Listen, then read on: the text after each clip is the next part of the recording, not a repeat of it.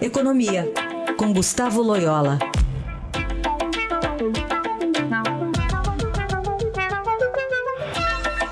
Loyola, bom dia, tudo bem com você, Loyola? Bom dia, tudo bem.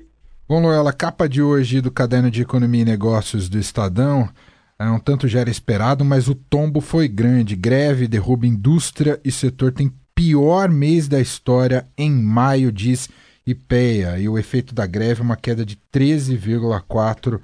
É, por cento apresentado aqui pelo IPEA. Já era esperado que a produção industrial, mas a economia como um todo ia sofrer com essa greve, né, Loyola?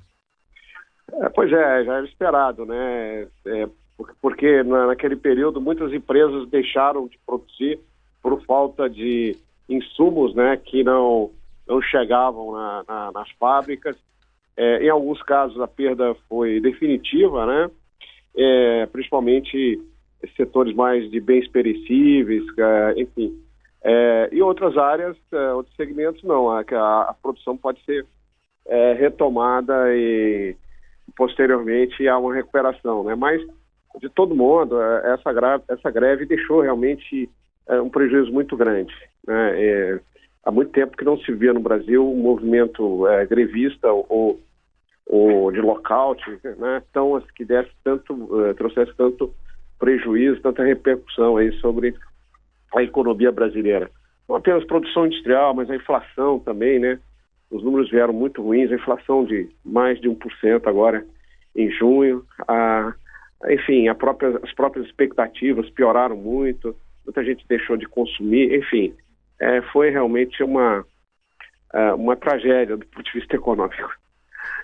É, Loyola, queria também falar contigo sobre a decisão do Conselho Monetário Nacional. Anunciou ontem que a meta de inflação para 2021 será de 3,75%, com margem de tolerância de 1,5 ponto percentual.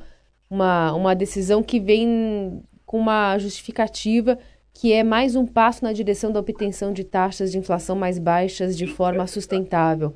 Você concorda com isso? Concorda com o Ministério da Fazenda? Concordo, é, é concordo plenamente. A inflação brasileira é, ainda é elevada para padrões internacionais, né?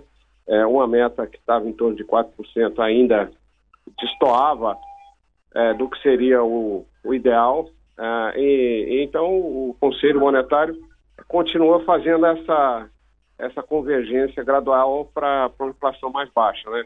Já havia reduzido 0,25 para é, 2019, enfim, 2020, agora 2021. Então está no caminho certo, né, para que o Brasil em algum momento tenha uma inflação aí mais alinhada uh, com os padrões que a gente vê no primeiro mundo, né?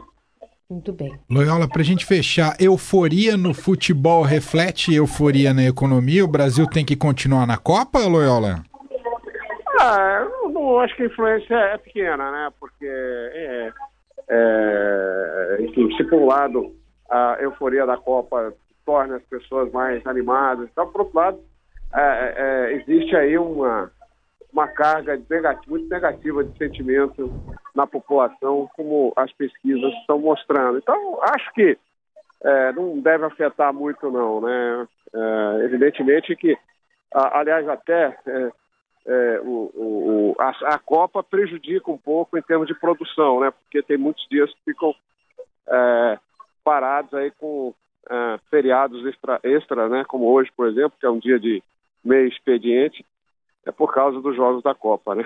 Tem toda a razão. Mas torcida pelo Brasil de qualquer forma, né, Loyola? Sem dúvida, Brasil sempre. então um abraço para você. Obrigado, um abraço, Loyola. Obrigado.